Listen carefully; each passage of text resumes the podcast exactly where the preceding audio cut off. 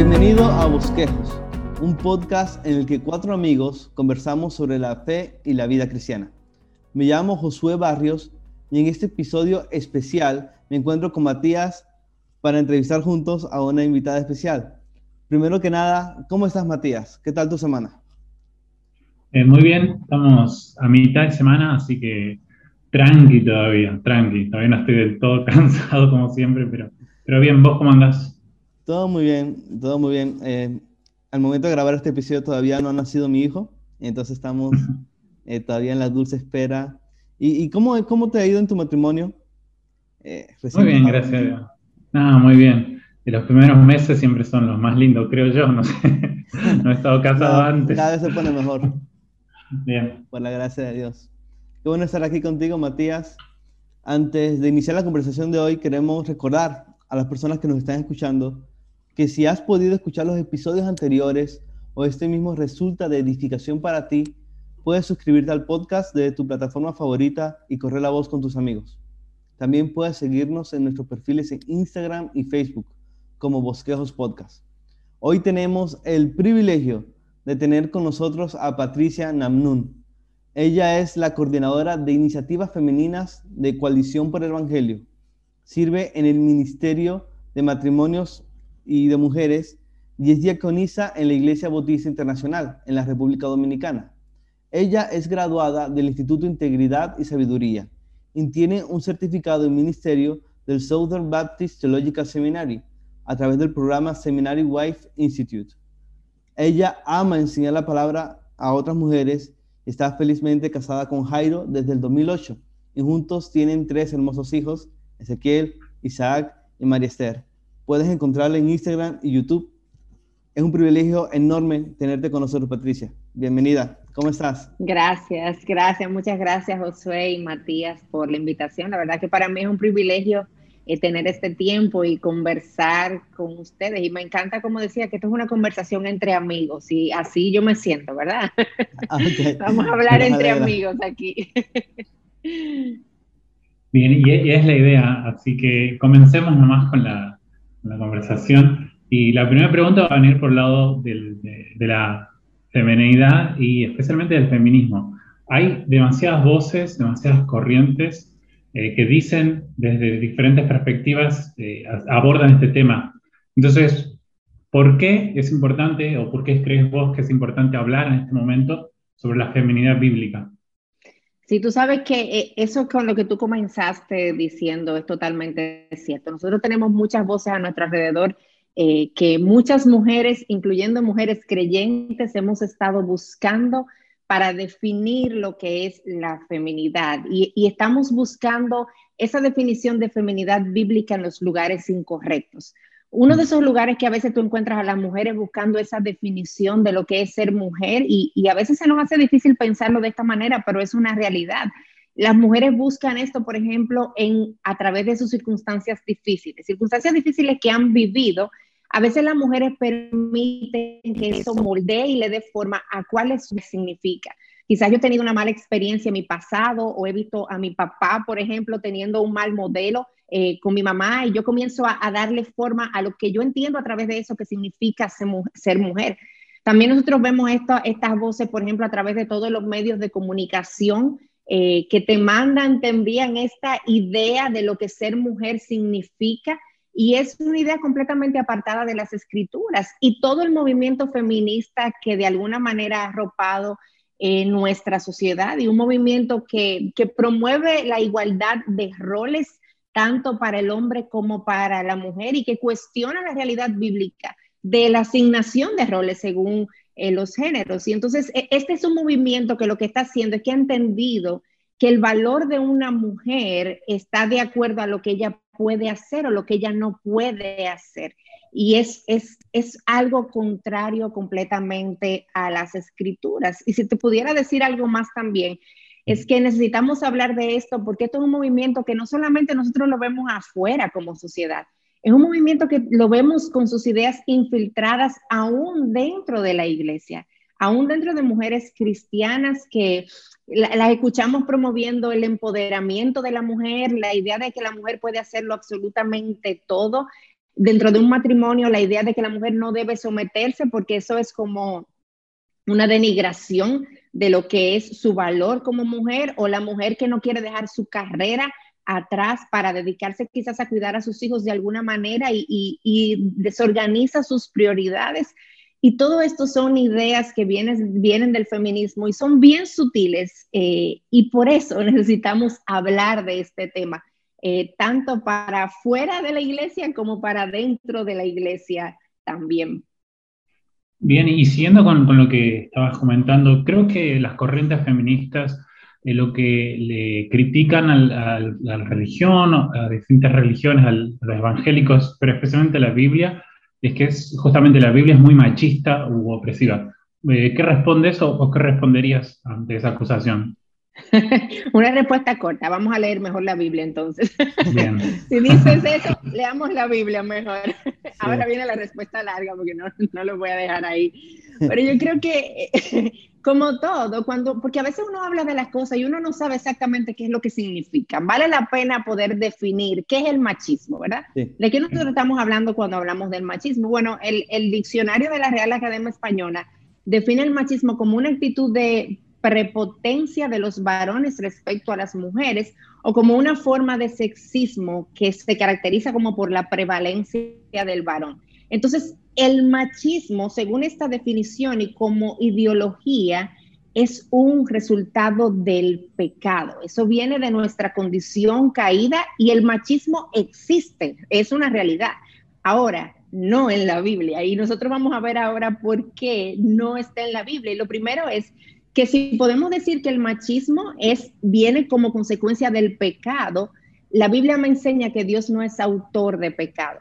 Y yo no puedo atribuirle a Dios algo que Él no es y que algo que Él no posee. Y Dios no tiene pecado, Dios es puro, Dios es perfecto y por lo tanto yo no puedo decir que Dios es machista. Em, ambos, hombre y mujer, de acuerdo a lo que nosotros vemos en las escrituras, tienen el mismo valor delante de Dios y ese valor es la imagen de Dios impregnada en el hombre y en la mujer. Eh, y ese valor está presente ahí. Otra razón más, cuando nosotros nos vamos a la obra de Cristo, Cristo murió por hombres y murió por mujeres sin distinción alguna.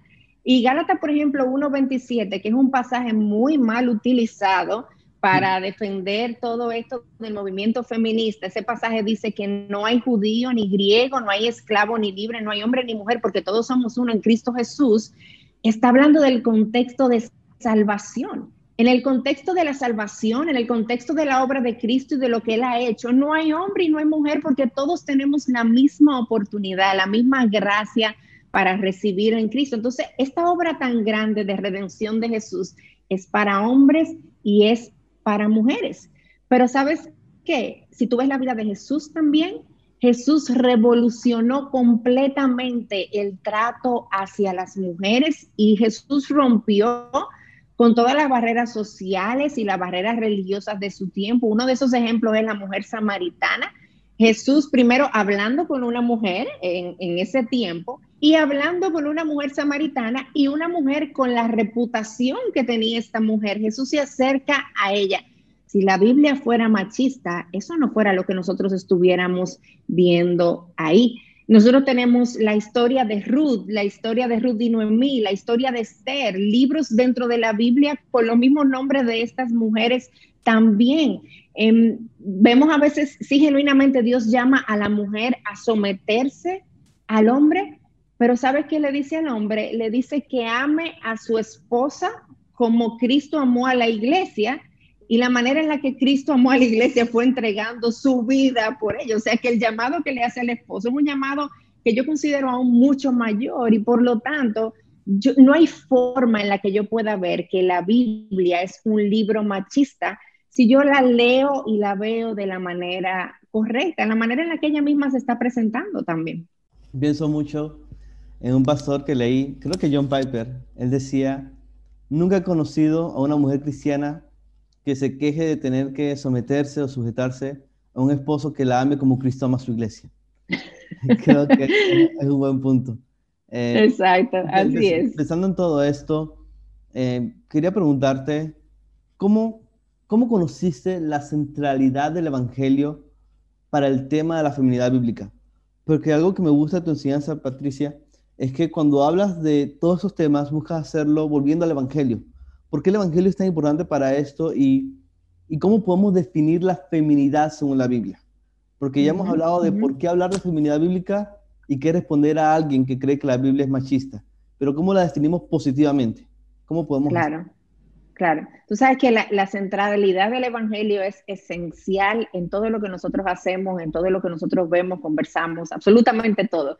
el, Evangelio no es solamente eso que nos trae salvación, el Evangelio es eso donde nosotros vivimos y a partir de, de donde nosotros definimos toda nuestra cosmovisión y nuestra perspectiva como creyentes, porque eso es lo que la Biblia hace. Eh, cuando yo voy a las escrituras, yo veo que toda la escritura apunta a Cristo, apunta a esa obra de redención y por lo tanto ese es mi punto de partida en absolutamente todo. Y yo no puedo definir la feminidad apartada de la verdad del Evangelio. Porque una de las razones por las que yo les mencionaba hace un ratito de que la Biblia no es machista es justamente la razón de que Cristo murió por, por hombres y por mujeres también. Y esa es una de las cosas en las que yo estoy viendo y la que yo puedo ver el valor que Dios le da a la mujer, que Él entregó a su hijo a morir por ella, por hombres y por mujeres también. Y eso es parte de lo que hace el Evangelio. El Evangelio me ayuda a poner las cosas en el lugar correcto, donde deben ir. Entonces, cuando yo estoy hablando de feminidad y, y, y para dar como una definición de lo que es la feminidad, yo te pudiera decir algo sencillo y de manera breve nosotros podemos decir que la feminidad bíblica es el diseño de Dios para la mujer.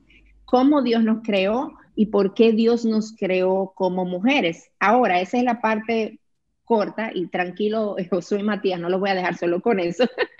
esa parte corta, nosotros podemos extenderla y necesitamos hacerlo también. Y para eso yo quiero traer un, un pasaje que es esencial en todo esto, que es Génesis 1.27. Y ese pasaje dice, Dios creó al hombre a, imagen suya, a imagen de Dios lo creó, varón y hembra los creó. Y nosotros vemos aquí dos cosas esenciales para poder definir la feminidad bíblica. Y lo primero es que dice que Dios creó al hombre a imagen suya y luego hace la especificación de varón y hembra los creó, pero aquí nos está dejando ver de que ese varón y hembra que fueron creados, Dios lo creó a su imagen ambos. Y aquí radica la posición genuina del valor de nosotras como mujeres. Nuestro valor está en que nosotros fuimos creadas a imagen de Dios también y el hombre fue creado a imagen de Dios también. Y eso es un punto, un punto de partida para poder definir la feminidad bíblica.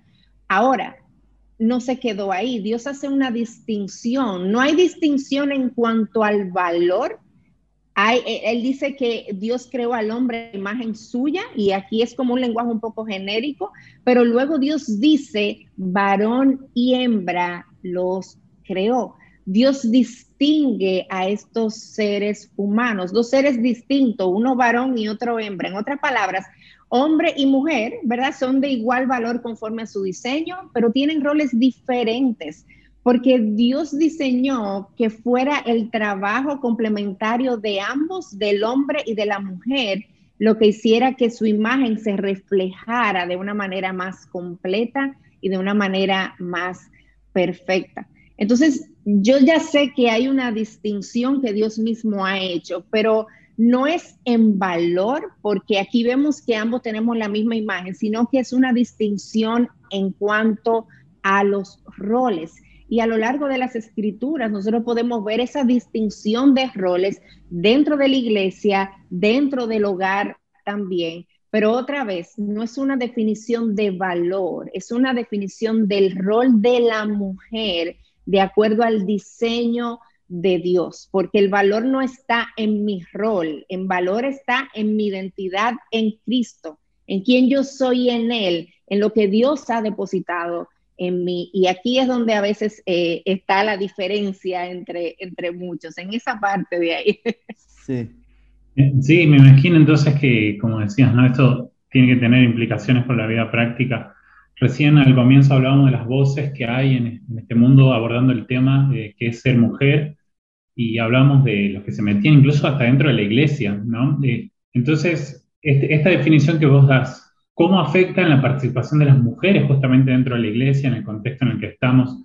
La pregunta creo que la que todos tienen en su cabeza es, entonces, ¿en qué puede servir la mujer?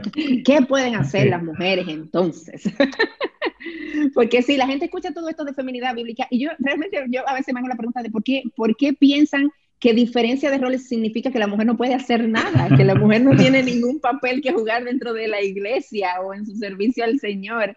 Y, eso es totalmente opuesto a lo que nosotros encontramos en las escrituras. Mira, hay una frase de Gruden que a mí me gusta mucho, que él dice que igual valor, igual honor, igual individualidad e igual importancia no requiere que las personas tengan los mismos roles o la misma autoridad.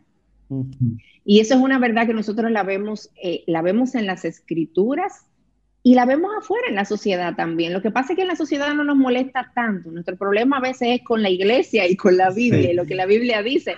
Pero esto, esta distinción de roles, esta distinción de autoridad, em, nosotros la vemos afuera y no nos molesta. Al contrario, nos parece que trae orden, nos parece que trae estructura pero cuando la vemos dentro de la iglesia, la vemos entonces como opresiva, o algunos la ven como de una manera opresiva o que una manera, una manera que aplasta el valor de la mujer. Y la verdad es que no es de esa, esa manera, porque otra vez, el valor no lo define mi rol, y eso es algo que, que yo debo tener en cuenta. Yo no puedo decir que un, un jefe en un trabajo entonces tiene más valor como persona que su secretaria y, eso es lo que muchas veces tú dejas implícito, lo que pasa es que no lo muestras de esa manera.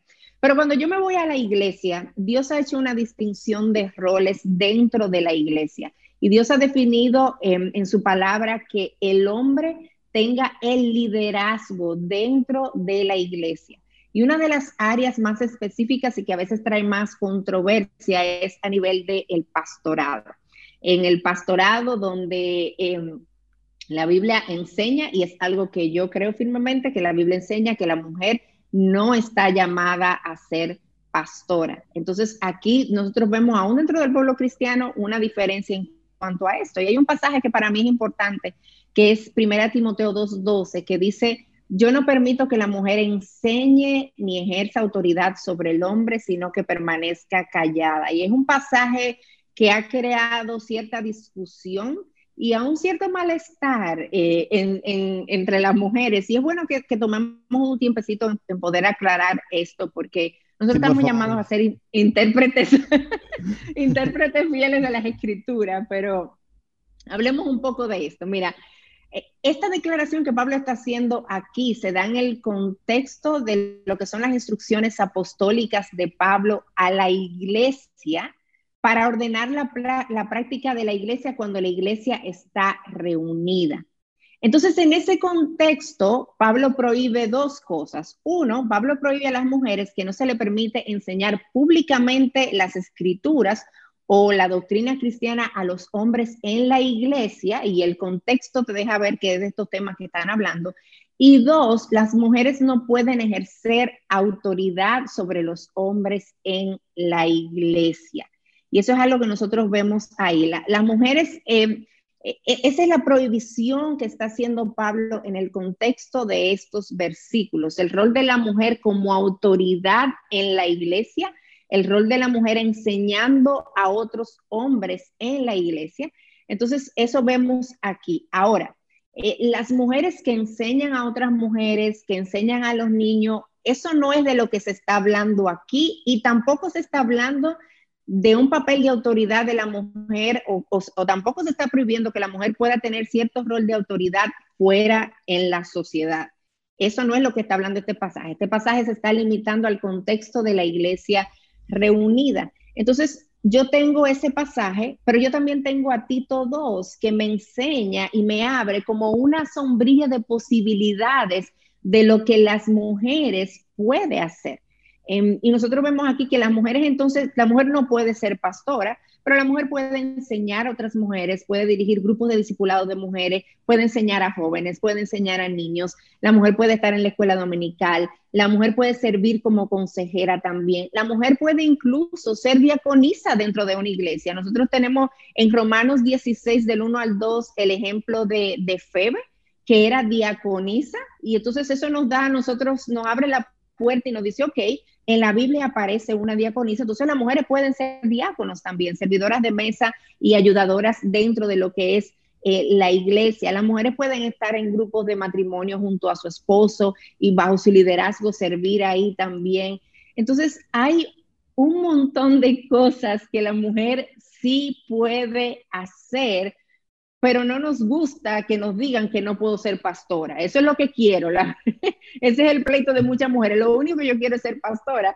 Y el, el pastor Sujel Michelén tiene una frase que a mí me gusta mucho, que él dice que cada vez que le preguntan que si la mujer entonces no puede ser pastora, ¿qué puede ser la mujer? Y él dice lo mismo que pueden hacer todos los otros hombres que tampoco pueden ser pastores, porque tampoco todos los hombres están llamados al pastorado.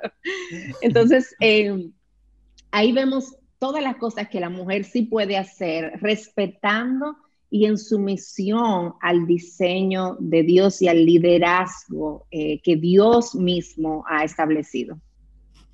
Estaba pensando en ese ejemplo que, que mencionaste, el de Febe. Creo que fue Febe, la persona que Pablo, a la que Pablo le delegó enviar la carta a Roma. Y eso también es algo muy contracultural que el cristianismo hizo, darle valor a las mujeres incluso en misiones tan importantes como esta para, para la iglesia de Roma debió ser muy impactante, en especial para los nuevos creyentes, ver que Pablo envió su carta por medio de una mujer, porque las mujeres eran tenidas en muy baja estima. Realmente eh, apreciamos mucho tus comentarios, creo que eh, han sido muy edificantes y quería, quería ahora pensar un poco en el plano fuera de la iglesia. Ya vimos cómo afecta la feminidad bíblica a las tareas o las áreas en las que puede servir una mujer en la iglesia pero ¿qué de las áreas fuera de la iglesia? ¿Cómo, ¿Cómo afecta la feminidad bíblica en ese caso? Claro, y eso es una buena pregunta porque em, cuando hablábamos de la pregunta anterior te comentaba que el pasaje que utilicé eh, está limitando la autoridad de la mujer dentro de la iglesia reunida, pero eso no es, no, no, lo está haciendo para la mujer, por ejemplo, en el ámbito laboral. Em, ahí no, no se está haciendo esa distinción. Y la verdad es que la mujer Em, la Biblia habla extensamente sobre el rol de la mujer en el matrimonio, en la iglesia, pero no aborda el rol de manera tan específica de la mujer dentro del ámbito secular, dentro del ámbito laboral. Y nosotros sí tenemos ejemplos en las escrituras de mujeres eh, comerciantes, por ejemplo, la mujer de Proverbios 31 fue una mujer comerciante en el Antiguo Testamento y en el Nuevo Testamento nosotros tenemos el ejemplo de Lidia, y, vemos también en las escrituras mujeres eh, que con sus recursos apoyaban el ministerio, como vemos en Lucas 8. Y entonces, e, en la palabra nosotros encontramos mujeres activas laboral y ministerialmente que estaban aportando y sirviendo a su, a su entorno y sirviendo a su alrededor. Entonces, yo personalmente entiendo que en el mundo laboral, por ejemplo, la mujer puede estar en una posición superior a un hombre en, una posición laboral. Lo que esa mujer que es creyente debe hacer es sabiamente poder expresar su liderazgo y sus órdenes de una manera que no sea ofensiva para esa figura masculina que ella tiene debajo a nivel laboral. Sea, yo puedo aún respetar y honrar el diseño de Dios del hombre como líder, a pesar de que yo estoy en una posición de liderazgo, quizás en un trabajo o en una empresa, al yo buscar las opiniones de esos otros hombres que están trabajando conmigo, em, al, yo moverlos quizás a tomar la iniciativa también en ciertas cosas, a respetarlos en mi manera de hablar, en mi manera de expresarme hacia ellos, porque ahí yo puedo ver también esa feminidad puesta en acción, a pesar de que a nivel laboral yo estoy en una posición de autoridad quizás o en una posición de liderazgo eh, con otros hombres debajo de mí en cuanto a roles y funciones en esa área también. Ahora, algo que necesitamos tener en cuenta es que eh, dentro de la feminidad nosotras debemos reconocer que para una mujer que está casada y para una mujer que tiene hijos, su hogar su matrimonio, sus hijos son una y deben ser una prioridad por encima de cualquier posición laboral que ellas tengan. Eso no quiere decir que la mujer que está casada o que la mujer que tiene hijos no pueda trabajar. Claro que sí, no hay una guerra entre que la mujer te casaste, bueno, despídete de tu trabajo, más nunca vuelves a trabajar porque ahora tienes un esposo. No, la, mujer puede hacerlo, hay un contexto para hacerlo, hay una forma de hacerlo. Pero cuando las prioridades están correctamente puestas para una mujer, cuando ella haga todo lo demás, todo lo demás va a tomar su lugar. Entonces yo voy a saber que yo no puedo sacrificar eso que Dios me ha llamado a darle prioridad por encima de mis deseos de progreso en mi carrera o en mi profesión. Entonces ahí entra la feminidad en lo que es ese otro mundo para una mujer, en un mundo, en un mundo laboral que definitivamente sí puede hacerlo, pero teniendo en cuenta el diseño de Dios de ella como mujer, el diseño de Dios para el hombre también que trabaja junto a ella y la prioridad que Dios da al matrimonio y a la crianza de los hijos eh, para las mujeres también. Y siguiendo un poco en eso, creo que no, estaba dentro de las preguntas, pero me surge ahora, eh, ¿vos crees o, qué pensás de que este, el diseño de Dios, eh, en cuanto a esto de lo que recién hablábamos, puede o no puede guiar la elección de una mujer a la hora de elegir una carrera, por ejemplo, o a la hora de aceptar ciertos trabajos? Esa es una muy buena pregunta eh, y es una pregunta que genuinamente se ha discutido bastante. Yo entiendo personalmente que em, hay trabajos que son muy, muy, muy específicos y que requieren ciertas cualidades de manera muy especial en, la que, en las que Dios ha dotado a los hombres de alguna manera y que no lo ha hecho con las mujeres. Y muchos trabajos, pienso también en muchos trabajos, por ejemplo, que requieren una fortaleza física que la mujer en su naturaleza no tiene. Eh, la mujer puede desarrollarla, yendo al gimnasio y todo lo que tú quieras, pero hay una fortaleza física que Dios le ha dado al hombre. Dios ha hecho al hombre fuerte de alguna manera en cuanto a su estructura muscular y demás. Y hay trabajos que se basan en esa fortaleza que la mujer de manera natural no tiene. Entonces yo creo que, que, eso va a influir en mi decisión en cuanto al área laboral también que yo vaya a dirigirme, la carrera que yo vaya a tomar eh, también. Ahora, por el otro lado, eh, quizás no yéndome tanto al extremo como me fui ahora, ahora, perdón, quizás nosotros vemos la idea de que, bueno, si la mujer quiere dedicarse a su casa y a su trabajo, eh, pues quizás debería tomar una carrera que le permita en un futuro poder hacer eso. Yo creo que sí, que eso es cierto, pero yo también creo que se pueden ir haciendo ajustes sobre la marcha. Eh, quizás yo estudié y soy doctora de profesión y mi, y mi carrera me demanda mucho y yo soy creyente y yo quiero dedicarme a mis hijos y en mi soltería pues estuve 100% dedicada a mi trabajo y a la iglesia, pero ahora en mi matrimonio, porque entiendo la prioridad de Dios para la mujer en su hogar y la mujer eh, con sus hijos, entonces yo hago los ajustes que sean necesarios para yo poder eh, vivir de una manera adecuada el diseño eh, de Dios.